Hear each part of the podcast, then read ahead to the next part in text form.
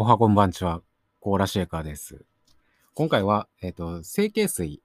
を扱いたいと思います。監督は、チョ・ギョンフン監督で、韓国の危機開会というウェブ漫画ですね。ウェブ漫画の一編、えー、成形水を元にしたアニメ映画、ホラー映画ですね。なんですけれども、この作品ね、すごい勢いが良くてですね、パパワーがすごいんですよね。もう主人公が、あの、一直線に行くんですね。もう迷いがない。ある意味、この主人公のイェジは迷ってる人なんですけど、本当は。もう迷いなく突き進むんですよね。その、ね、テンポの良さとパワフルさ。で、容赦ない展開とね、あの、アニメ表現の自由さがね、面白いとこかなと思いますけれども、で、この映画で、だいえっ、と、ルッキズムっていう言葉がね、この映画を語るときによく出てくると思うんですけれども、このルッキズムってそもそもどういうものなのかっていうのを、あの、でも僕専門家じゃないですけれども、ちょっと言葉にできたらなと思うのと、自憤、あの、イケメンですよね。イケメンがね、あの、どういう存在なのかなっていうところ、彼の、あの、部屋の、部屋に入った時に絵がありましたよね。羽の絵がありましたけど、あれとかね、あとラスト、まあ、ルッキズムの行き着く先って感じでしたけども、あれの話とかできたらなと思います。で、大体、あらすじなんですけど、どういう話かというと、主人公はイエジっていう、えっ、と、20代前半ぐらいなのかな。で、女性ですけれども、もう、ちょっとね、体格が大きくて、顔も、あの、世間に受けのいい顔っていう感じじゃないんですよね。世間からは、あの、下に見られるかなっていう感じの顔立ちなんですけど、ちょっとね、リアル寄りの描写なんですよね、アニメ表現として。顔あの顔立ちが頬骨とか、ちょっと強調してて、目も、あの、結構リアル寄りの大きさの目ですよね。で、このイエジなんですけれども、小さい頃は、あの、クラシックバレエ頑張ってたんですよね。運動ですけど。で、それで大会で、あの、2位になったんですよ。で、イエジの解釈からしたら、あの、実力では1位だったのに、いい演技したのに、容姿のせいで2位にされたって思ってるんですね。これは、あのちょ実際どうだったかわかんないんですよ。これもちょっとね、肝だと思うんですけれども。で、成人して社会に出て、メイクさんやってるんですよね。で、通販番組の、なんか、お付きのメイクさんなのかな。えっ、と、ミリっていう女優さんがいるんですけれども、ミリも、ミリは若くて、まあ、世間に受けのいい顔してる人ですね。容姿細くて、あの、まあ、いわゆる美人なんですけれども、このミリのお付きのメイクさんをしてるんですけれども、このミリがね、あの、非常に性格きつい方で、あの、イエジ捕まえて、容姿のことバカにしたりするんですよね。で、しまいには、あの、豚呼ばわりとか、豚呼ばわりしてたかな多分してたと思うんですけど、して、もう、イエジのこといびるんですよね。で、主人公のイエジは、まあ、ミリの方がね、偉いんで、立場上なんで、言い返しはしないですけど、非常に闘志の溢れたね、目つきで見返したりするんですね。あの、それでミリは、さらになんか感触を起こして、何なんだその目はみたいな感じでさらに切れたりしてるっていうね。ちょっとね、なかなかきつい職場だなと思うんですけれども。で、イエジは、職場ではそんな感じでね、家に帰ると、あのネットを開いてですね、あのそのミリのね、ニック期ミリのね、あの誹謗中傷を繰り広げるっていうことをね、あの日課としてやってるようですけれども。で、その、ネットでね、あの、誹謗中傷してるイエジですけれども、ある時、通販番組の、えっ、と、ちょっと出てくれへんかと。通販番組。エキストラ、あの、都合つかなくて、出てくれって頼まれて、えっ、と、通販番組で健康食品を売ってるんですね。で、この製品使うと、あの、ミリみたいにこんな細くて綺麗になれますよっていう番組なんですけど、その番組の中で、食欲旺盛でものを食べてる、ものをガツガツね、食べてる役をね、やらされてしまうんですね。まあ、健康食品使ったら、こここからミリみたいになれますよ。ガツガツ食べてるイエジからミリみたいになれますよみたいな感じで、悪い例として使われるんですけど、その映像が結構迫力がありまして、あのウェブっていうかネットでね、あの非常に火がついちゃって、ネットの住民におもちゃにされちゃうんですよね。で、イエジはそもそもそういう誹謗中傷が横行してるネットの住民ですから、そういうとこ入り浸ってる人ですから、それ目撃して非常にショック受けちゃうんですね。まあ、ショックですよね。で、それで何ヶ月も引きこもりになっちゃうんですよ。働いてたのに。まあ、ちなみに両親と同居してるんですね。両親の家に住んでるんですけど。で、そこに、この魔のアイテム、整形水が届いて、そこからっていう話ですね。大体あらすじが。で、結構ネタバレはしちゃいますけど、もう、あの、ちょくちょくというか、まあ、基本的にネタバレはしちゃうんで、そこはご容赦願いたいんですけれども、まあそこから、あの、迷いなく一直線になんていうのかな、イエジ自体は上昇志向が非常に強いキャラクターなんですね。闘志あふれる感じで、どんどんどんどん上に行くぞ、みたいな感じで、整形水を手に入れて、あの、まあ、ちなみにその整形水っていうのは、もう使えば骨格まで変えてしまうという、あのー、もう、どんな形にもなれるみたいな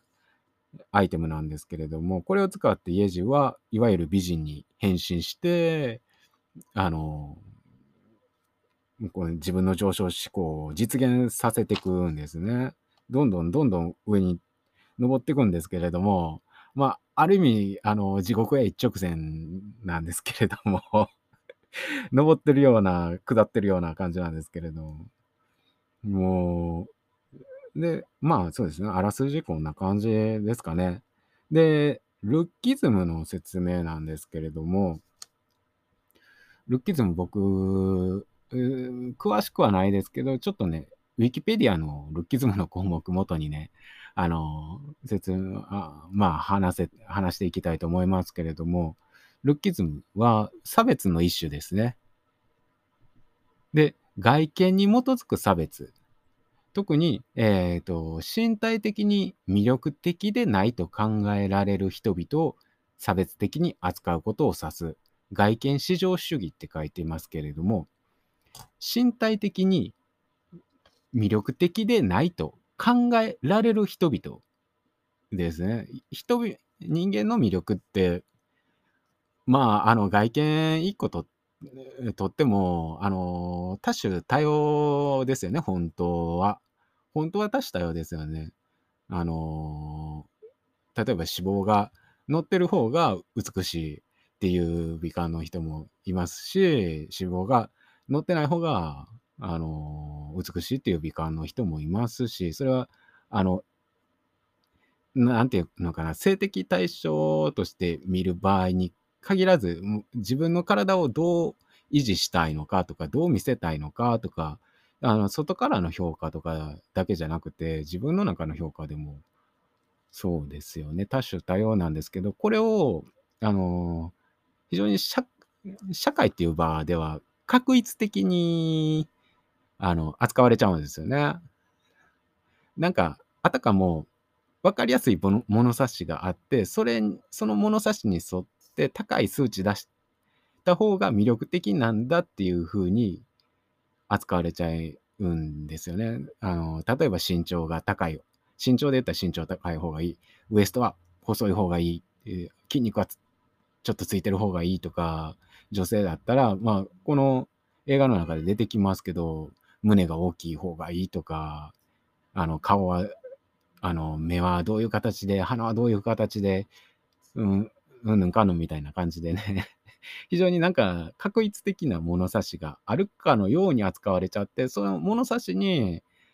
で、低い数値になっちゃう人たちを差別しあ、しちゃうって問題がありますね。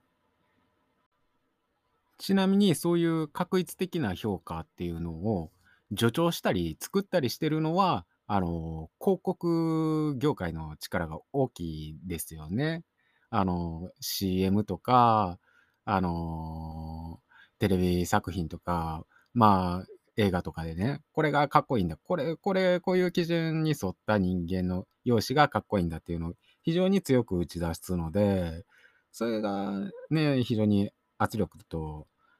なってありますけれども、ちなみにその、家路は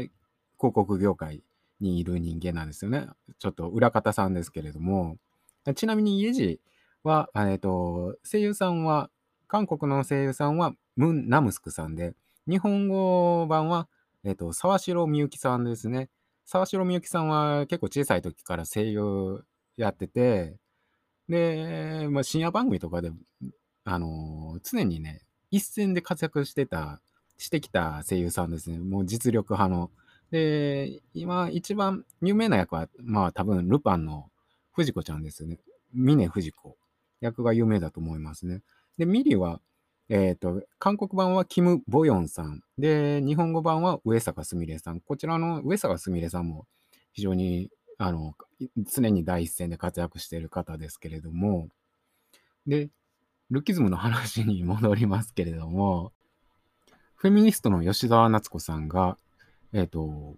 美という評価基準を人事などの不適切な場面で使うのが問題なのであって、美を個人的な場で論じるのが問題なのではないと述べているっていうふうに、ウィキペディアに書いてますけど、場所を問題にしてますね。TPO とか文脈とかによって違うよっていう。まあ、あのー仕事いろいろありますけれども、本当にその容姿が関係する仕事って本来少ないですよね。モデルさんとかは、その、ね、服飾業界が、あの、求める体型とかあるから、まあ、必然性がありますけれども、例えば、企業のね、受付とかは、本当は、仕事、職務内容は容姿関係ないはずですよね。ただ、あれは企業が、あの、置物として、あの、ちょっとね、受けのいい容姿の方を選びがちとか、そういうのがあると思いますけれども。で、ああいうね、受付とか、受付やってる方とかだけじゃなくて、一般的な採用でも、あの、容姿とか関係ない仕事のはずやのに、職務内容に関係ないのに、容姿のね、あの、整った方の方が採用されやすいとか、そういう問題がありますよね。で、まあ、それと、そのまあ個人的にどういう、自分がどういう体でありたいか、どういう容姿でありたいかとか、自分の好みは、あの、どういう容姿なのだとか、そういう話をするのとは、ちょっと別ですよっていうふうにおっしゃってますね。で、まあ、そうそういうことだと思うんですけど。で、さらに、吉沢夏子さん。その上で、えっ、と、容姿に基づく差別は告発不可能なものであると論じてるんですよね。まあ、採用でもそうですけど、人間の評価基準って、もう本当に多種、本来多種多様ですよね。あのーで、全部数値化されてるわけではないですから、全部数値化されてたら、あの、単純に数値高い人より数値低い人の方取ってたら、え、これ、で、しかもその数値低い人が容姿端麗だったらね、あの、いや、ルッキズムやないかっていうふうに指摘もできると思いますけど、実際はそもそも人事評価とか曖昧なものなので、その曖昧なものの中にルッキズムっていうのが入ってても、あの、それ抽出して問題視するっていうの難しいですよね。そういうことをおっしゃってるのかなと思います。今回の映画でもイェジは、えっ、と、昔クラシックバレエの、コンテストで2位になってしまった。1位の子よりも全然踊れてたのにって、まあこれ、家路の解釈ですけど、実際にそのコンテストの審査員が容姿で選んでてもわかんないんですよね、これ。告発できないんですよね。まあ、その人が、いや、容姿で選んだよって自白したら別ですけど、自白なんてまあしないですよね。だから、や、やられてもうまくやられたら問題視しづらいんですよね。これは。ちなみに受付の例ですけど、あれは、あの、そういう人事で選ぶのが悪いんであって、あの、そこで働いてる人は何も悪くないですからね。その、自分の身を、あの、清潔に保つとか、あの、愛想よくするとか、それは職務に関係ある能力で、その人たちがそれ頑張るのは全然悪くないですね。あの、骨格とか、まあ、顔の造形含め骨格とかで、とか年齢とか、まあ、持ってた性別とかで、そういう役割を、あ配置する、そういう、えっと、そういう人選ぶとか、人選んだり人配置するときに、そういう基準で、ルッキズムとかで配置したり選んだりするの側の問題ですからね。で、この映画ですけど、まあ、私は愛されたかっただけなのにということで、これ、外からの評価なんですよね。愛されるって。本当は、まあ、まあ、ルッキズムの社会に、ルッキズムがはびこってる社会の中に生きて、非常に辛い目にあって、愛されたい、外から評価されたいっていうイエジですけれども、あの、本当は自分の中の評価も大事ですよね。自分が何頑張って、どう変わって、自分の美観はどうなのかとか、自分のストーリーはどうなのか、自分の変遷はどうなのかっていうのを自分自身で評価する基準も大事なんですけど、多分。で、まあそういうイエジのところに、えっ、と、1本、えっ、と、2億ウォン。1本、1回分かな ?2 億ウォンって、あの、日本円で言ったら2000万ですよね。の成形水が転がり込むということででしてね。あの、ひどい値段だと思いますけれども、はい。この映画、アニメ表現が面白いと思うんですけれども、まあ、一番、ね、これアニメでしかなかなか難しいやろうなっていうのは、まあ、ラストのあれですけど、こう、成形水を使って変身していくイエジですけれども、最初は失敗しちゃうんですよね。で、非常にアンバランスな、あの、目だけね、あの、目だけあの、ちょっとね、萌えアニメみたいな、絵になります目になりますよね。その後も、まあ、うまく成功して、非常にアニメ的ななんか美人になりますよね。こう、ちょっと現実離れした妖艶な感じの、ね、かちょっと髪の色まで変わってるのは、まあ、あの、そのね、アニメ表現の自由なところだと思うんですけれども、現実にはない色ですよね。あの、天然ではね、あの、紫の髪色っていうのは。で、その後失敗した時も、まあ、体ボロボロになってしまうんですけれども、あれもちょっと実写だと難しいですよね。あの、指とかも取れてしまうっていう、なかなか難しいと思いますね。で、鼻とかもそげてますし、大体その、役者さんは、あの、太らすっていうのは特殊メイクでできますけど、その体削るっていうのは、なかなか多分難しいと思うんですね。骨格がありますから、まあ、CG とか使ったらね、できますけど、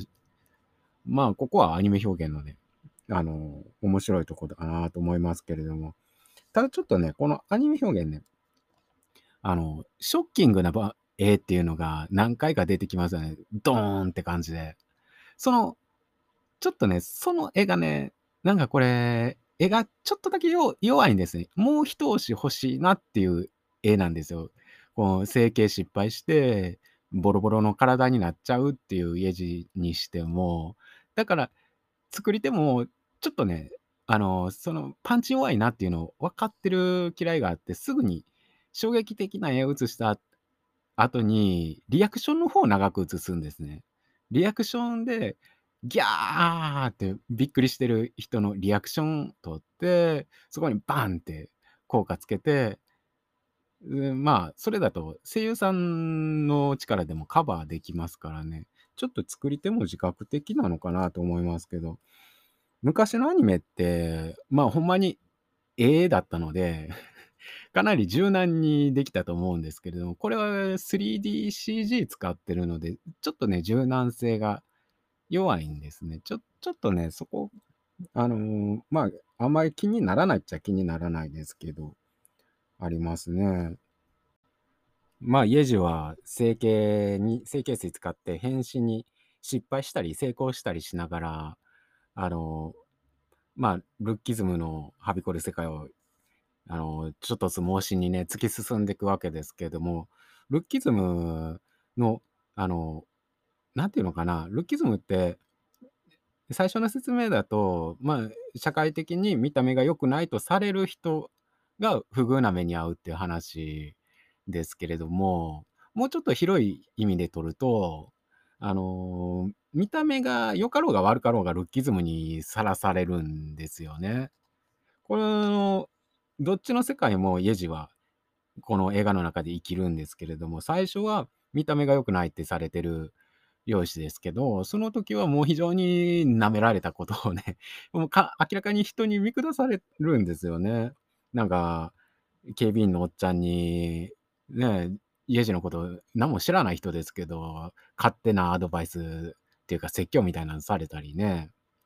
で、まあコンビニの店員さんにも、あの、ちょっと馬鹿にされて、こんなに食ってるから太るんや、と言いたげなね、言いたげなね、感じでしたけども、これが容姿良くなったら良くなったで、なんか、あいい匂いだな、みたいなことで あの、これは家路は目の前では言われてないですけど、警備員さんに言われてたりとか、まあ、盗撮されたりとかっていう風に、これは見た目が良くても良くなくても、この容姿の品評っていうのを不適切な場でされるんですよね。これも問題で、あの、昔ね、オバマが、まあ、リベラルなね、アメリカの大統領でしたけれども、どっか地方行った時に、地方の高官の女性がいたんですね。で、その人が、まあ、ビシッとした見た目の方でね。で、ついついオバマね、あの、きれお綺麗ですねみたいなこと言っちゃうんですよね。それが大問題になってっていうことがありましたけど、それはその場に関係ないのに、その交換っていう職務に関係ないのに、容姿の褒めたんですけど、容姿の品評したこと自体がね、問題になってるんですよね。で、今の常識も、どんどんこういうふうになってると思いますけれども、あのまあ、必要もないのに、人の容姿を品評するなって話ですよね。これ自体が、ある種、あの加害であって被害を生むプレッシャーになったり、人を傷つけたり、まあ、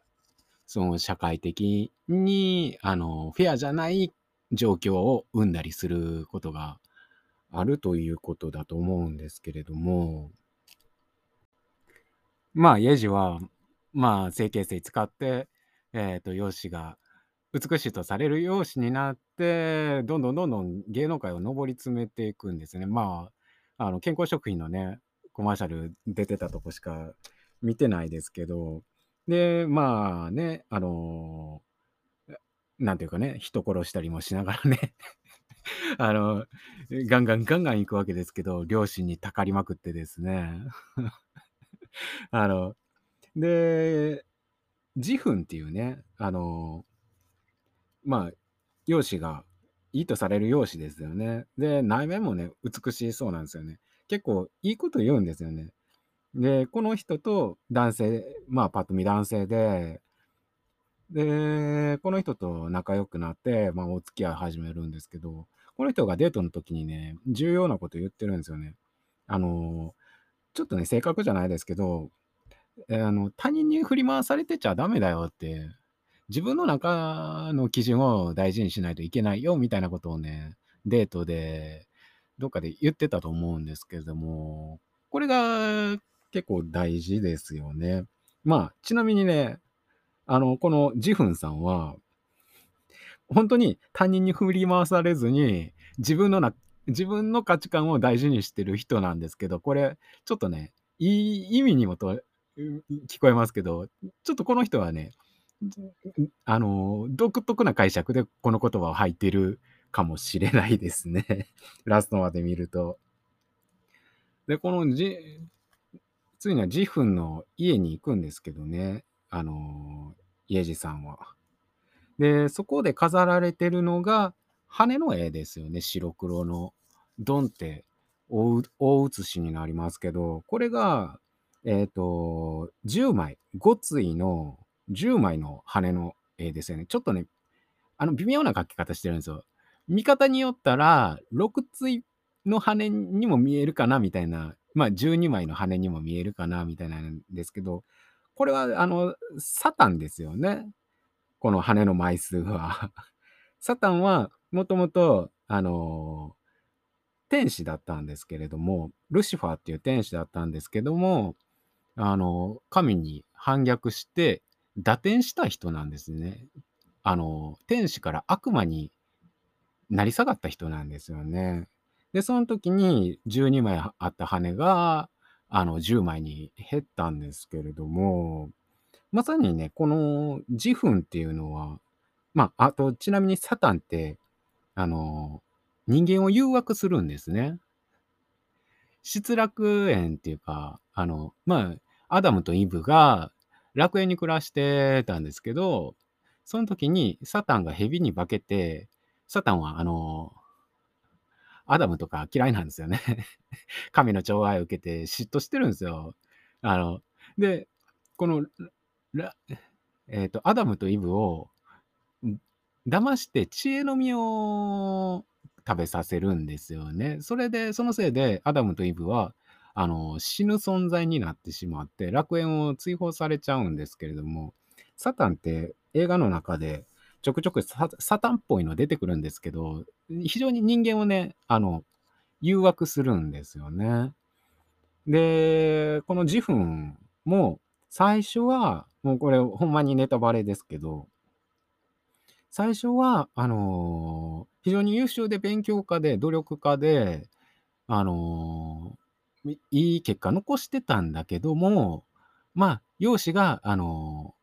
非常に受けの悪い容姿の女性だったわけですけど、その人が、あの整形水を手に入れて、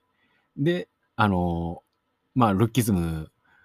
を、で、人を支配する側に回ってるんですよね。打点してるんですよね。ここが、あのサタンとジフン一致してるところですけど、ジフンさんは努力しててできる人だったのに、ルッキズムで、あの、打ちのめされて、で、チートに走ってるんですよね。整形水っていう。まあ、あのー主人公のイェジさんもね、あの、多分、あの、ゲームとかやってたら多分、チートコードとかね、使うタイプだと思うんですけど、あの、まあ、ほんとチートはやめてほしいんですけど、ゲームしてる身からしたら。まあ、まあ、それはどうでもいいとして で、まあ、ラストですけども、ジフンがですね、あの、お気に入りの人の顔のパーツを集めて、自分の体に埋め込んでコレクションしてるんですよね。この人、最初、イエジさんに対して、あなたの目は綺麗だって言ってたんですけど、これもなんかちょっと意味二重になってて、あなたの目は綺麗だみたいなこと言ったら、あの、ちょっと内面見てるような感じにも受け、よ読み取りてし読み取ってしまいますけど、このジフンさんは、あの、本当に物としての眼球のこと言ってるんですよね。単純に物として眼球が綺麗だっていうだけの話してるんですよね。で、まあ、あの、自分の体に人のパーツ埋め込んでる、コレクションしてるっていうのを、ね、あの、デビルマンに昔の漫画とかアニメですけど、人面っていうキャラクターが出てくるんですけど、それとちょっと似てるんですよね。もしかしたら意識してるかもしれないですけど、人面っていうのは、あの、まあ、魔族というか、デーモン族っていうか、まあ、デビルマンの敵なんですけども、敵キャラクターなんですけれども、自分が食べた人間をコレクションしてるんですね。で、でかい甲羅を背負った巨大な化け物で、その甲羅に、あの、食べた人間の顔がね、コレクションされてるんですよね。結構気持ち悪い、あの、見た目なんですけど、ちょっとそれ思い出しますね。まあ、一直線にね、この、まあ、地獄のようなね 成形水の世界の中をね、一直線に駆け抜けてった家路さんですけど、最終的にはこの自分の、あの、コレクションの、美のコレクションのね、一部になっちゃうんですよね。しかもその体の一パーツだけ、眼球だけ、まあ目ですけどね、アニメ表現的には。目だけコレクションされるんですよね。で、ジフンっていうのは、ある意味、純粋に、純粋に造形だけ見てる人ですよね。純粋に、あの、見た目だけ見てる人っていうか、その人についに、あの、認められて、評価されて、ある意味、愛されちゃうんですよね。愛されたかっただけなのに、人からの承認が欲しかっただけなのに、で、それであの、見た目を良くして行き着く先が、あの、ルッキズムの極致っていう、もう純粋に造形だけ見て判断して、あの、コレクションしてる人の手元に行っちゃうんですよね。で、このジフンさんは、あの、価値観が自分しかないんですよね、本当に。あの、体に埋め込んだ女性が悲鳴とか上げてても関係ないんですよね。あの、自分がいいと思ってるからいいんだみたいな、他人がいない世界っていうか、普通自分がいいと思ってても他人の意見ってありますけど、この人関係ないんですよね。だからラストも、あのー、家路に、家路さんに対してね、なんか、さもお前も満足やろ？美しくなって、みたいな感じでね、あの、パーツをめでてるんですよね。で、その、ルッキズムって人を容姿でね、過剰に判断するっていうのをね、まあ、差別一般がそうですけど、あの、人のストーリーって人格とか無視してるんですよね。本来は人間一人いたら、その人の人格があって、その人のストーリーがあるわけですけれども、それを無視しちゃうんですよね。で、それをね、ちょっとね、このあの、整形水はね、結構うまくデフォルメして描いてるんじゃないのかなと思いますね。愛を求めて、美の道を、まあ、かっこつきの美ですけど、美の道を突き進んできた、あの、イエジさんですけど、この人実は、あの、両親からはね、めっちゃ愛されてるんですよね。もう、ボロボロになっても、あの、イエジの味方でしたよね、あの、ご両親は。もう、イエジか、あのー両親からしたら、イエジが性格悪かろうが、どんな外見してようが、あの、関係ないんですよね。もう、全幅の信頼というか、もう、無条件に愛してるんですよね。で、しかも、その、整形水とかで、もう頑張って、あのー改造したね、容姿ですけども、結局認められたのは、あの、両親から授かった眼球なんですよね。すごい皮肉で、このラストすごく皮肉なんですけど、あの、絵が非常にロマンチックで美しい絵でしたけど、あの、怒ってるけど、怒ってることはもう惨劇としか言いようがないことが起こってるっていう、もうちょっと二重になってるんですよね。まあ、皮肉だと思うんですけど、まあ、まあ、っていうか明らかに皮肉なんですけど、まあ、家路さんは、えっと、こんなブサイクに産んで、みたいな、お前らの責任や、みたいなこと、両親に言ってたんですけどね。結局、認められたの眼球っていうね、なんとも、辛いですよね。辛いですよね。で、ここからは、ちょっと、批判の色合いが強くなりますけれども、イエジは、あの、ルッキズムの被害者なんですよね。小さい時にクラシックバレエのコンテストでっていう話で。でもこのイエジの人格見た時に、その後のストーリーが、その後の人格が、あなんか弱いんですよね。弱いっていうか、あんまり描かれてないんですよね。ちょっと鬱屈してる人っていうだけで、小さい頃のトラウマで。で、この人メイクやってますけど、このメイクっていうのは、まあ、表と裏で言ったら、まあ、裏っていう、ね、あの、プリマドンナ的な表じゃなくて裏っていう対比だと思うんですけど、ななんでメイクになメイクさんやってるのかとか、何が好きなのかとか、何を努力してるのか、何を頑張ってきたのかっていうのが、一切イエジのストーリーは案外この整形水で描かれてないんですよね。ただルッキズムにあのの被害受けて反動でルッキズムに走ってる人っていうだけになっちゃうんですよ。これ原作あるので原作よりも肉付けしてるらしいんですけど映画の制作者はそれでもここ弱いなっていう感じはしますね。あの敵っていうか最終的にストーリールッキズムでルッキズムの極致であのストーリーを剥奪される人格を剥奪されるっていうんだったらそもそもの人格もうちょっとあの描いてほしかったなっていうその対比が弱いというかね なんか本当にネットで嵐してるもう最初から地獄に落ちてる人ぐらいのね感じにしか見えないんですよね。でしかもラスト手前であのいきなり子供の本当に子供の頃の思い出しかこの人のキャラクターないように見えるんですよね。しかもそれ両親との思い出でもあるんですけれども、その子供 そう大人になってからのストーリーがないんですけど、でしかもね、ちょっとね、韓国映画ね、こうこう家族みたいなのが出てくると、家族っていうのがすごく価値高く設定されてて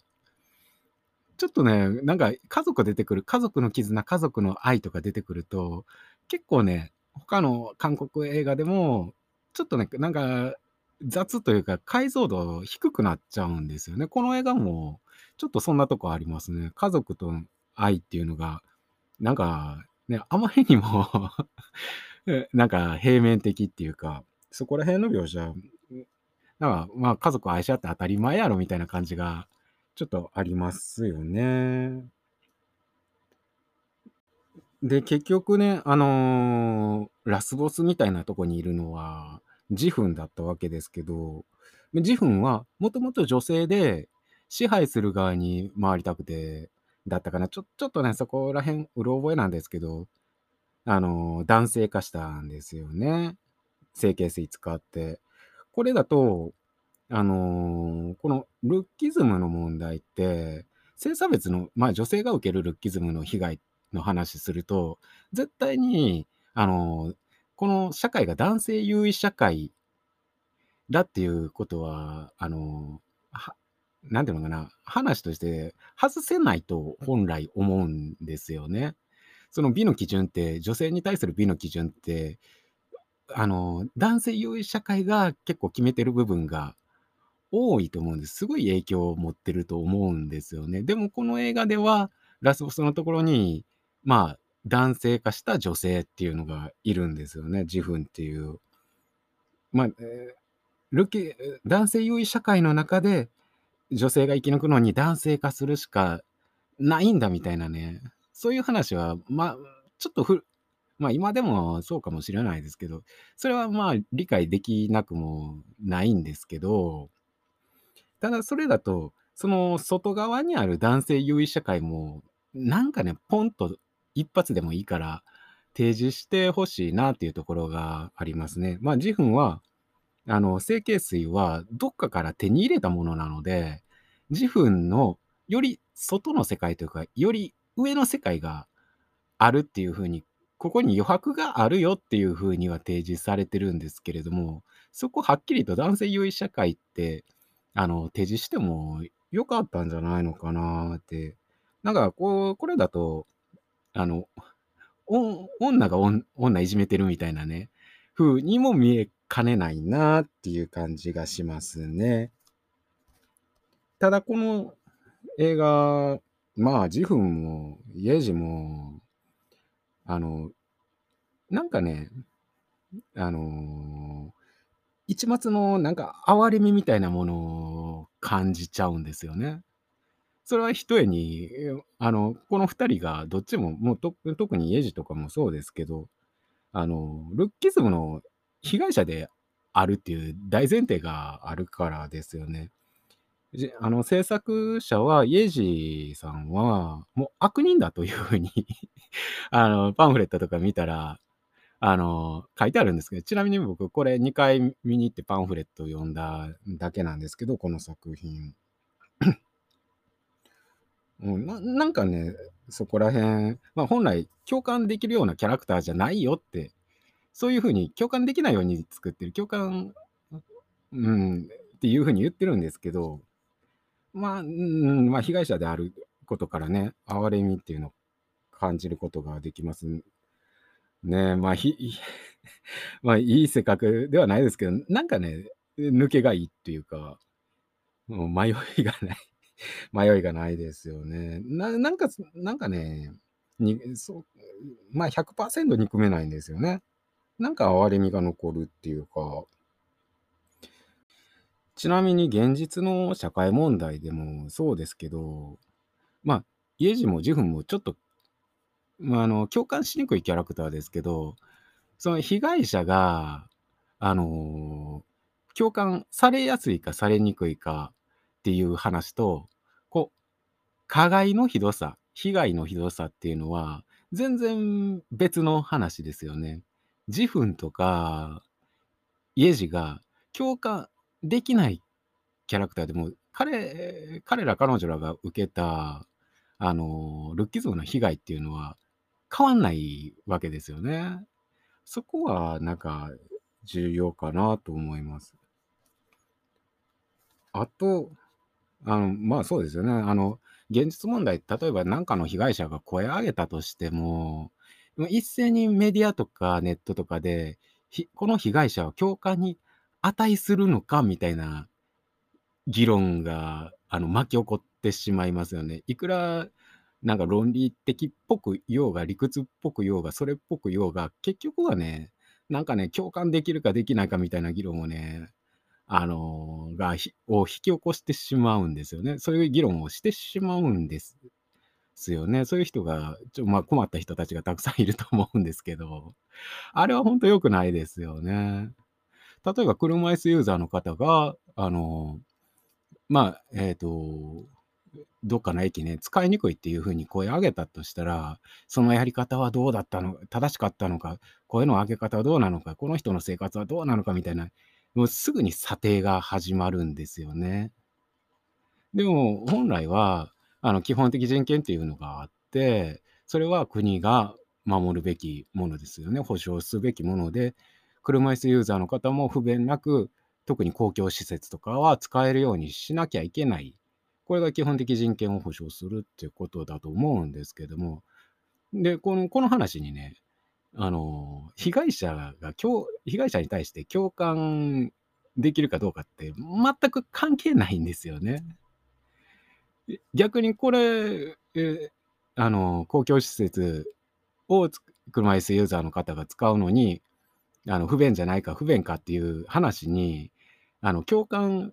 そう、訴えた人が共感されやすいか、されにくいかが、が、この話、あの、関わってくるんだったら、めちゃくちゃになりますよね。共感されにくい人で、ね、は声上げれなくなっちゃいますよね。実際今そうなってますけどね、本当に。悲惨なことに。まあ、映画の話に戻りますけれども、今、今ね、あの、広告とか芸能界でもちもてはやされてる美って、あの、結構努力した美なんですよね。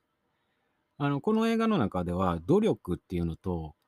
整形水っていうチートっていうのがちょっと対比的に描かれてると思うんですけど、あんた努力しなさいよ、運動しなさいよみたいにね、昔やってたみたいにみたいな感じでお母さんが家治さんに言うとこありましたけど、現実今のその、抑圧的な美っていうのは、結構運動もできて、ダンスもできて、引き締まった体ですよね。ちょっとね、あの、それ踏まえると、ちょっとね、なんか古い感じもしますけど、この映画の美の扱い方っていうのは。まあでもね、あの 本当に容赦ない展開でね、あの、その中を、もう、家治さんがね、もう思いっきり突き進んでいくっていうね、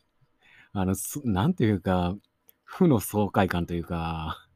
妙なね、あの気持ちの良さはあるね、本当にパワーのある、勢いの勢いのあるね、あの、面白いアニメでしたね。で、あの、最後まで聞いていただいてありがとうございます。今回は以上です。どうもありがとうございました。